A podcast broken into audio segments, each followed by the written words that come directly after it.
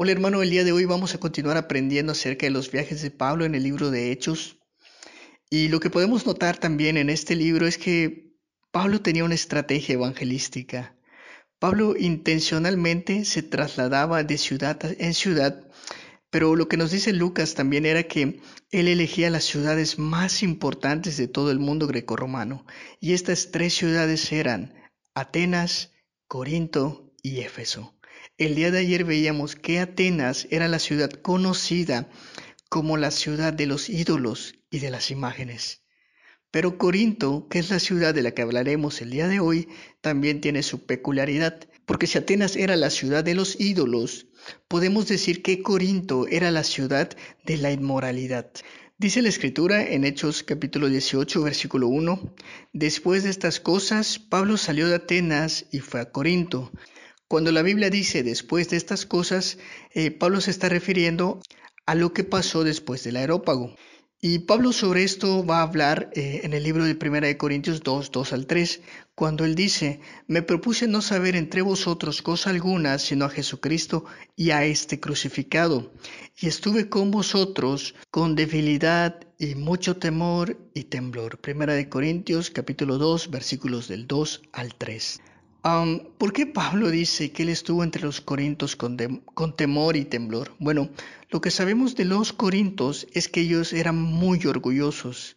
Ellos estaban muy orgullosos de su ciudad, de su riqueza, de su cultura, de sus juegos, de su prestigio y de que además eran la capital de la, de la provincia de Acaya, lo cual los ponía un peldaño por encima incluso de Atenas.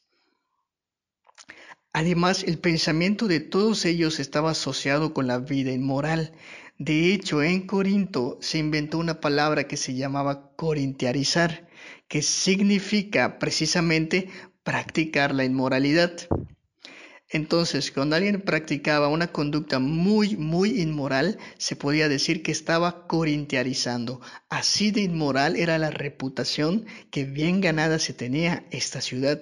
Y lo que Pablo predicaba, que era la cruz, eh, colisionaba, chocaba, se enfrentaba directamente contra todas estas actitudes de la gente que vivía en Corinto. Incluso en Corinto se elevaba un, templo en la Acrópolis, que es decir, la ciudad alta de Corinto o el lugar más alto de, Corinto, también conocido como Acrocorinto, donde estaba el templo de la diosa Afrodita o la diosa también conocida como la diosa Venus, que es la diosa del amor. Y este templo se caracterizaba porque había muchas esclavas ahí que rondaban en la noche en las calles de la ciudad y ejercían la prostitución. Pero el Evangelio de Cristo crucificado eh, llegaba a esta ciudad a través de Pablo y llevaba a los corintos al arrepentimiento y a la santidad. De esta manera la cruz de Cristo llamaba a la humillación personal, llamaba a la autonegación y se constituía como una piedra de tropiezo para todos aquellos soberbios e inmorales en Corinto.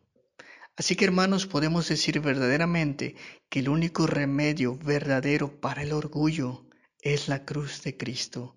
Ella nos llama a humillarnos, ella nos llama a la santidad y ella nos llama a dejar una vida vieja y tener una vida, una vida nueva, como muchos de los corintos también experimentaron a través de la obra de la predicación de Pablo en esta ciudad El día de mañana vamos a ver la tercera ciudad de las cuales estamos estudiando. Ya vimos Atenas, hoy vimos Corinto y finalmente mañana vamos a cerrar con Éfeso. Dios te bendiga y que tengas una excelente noche.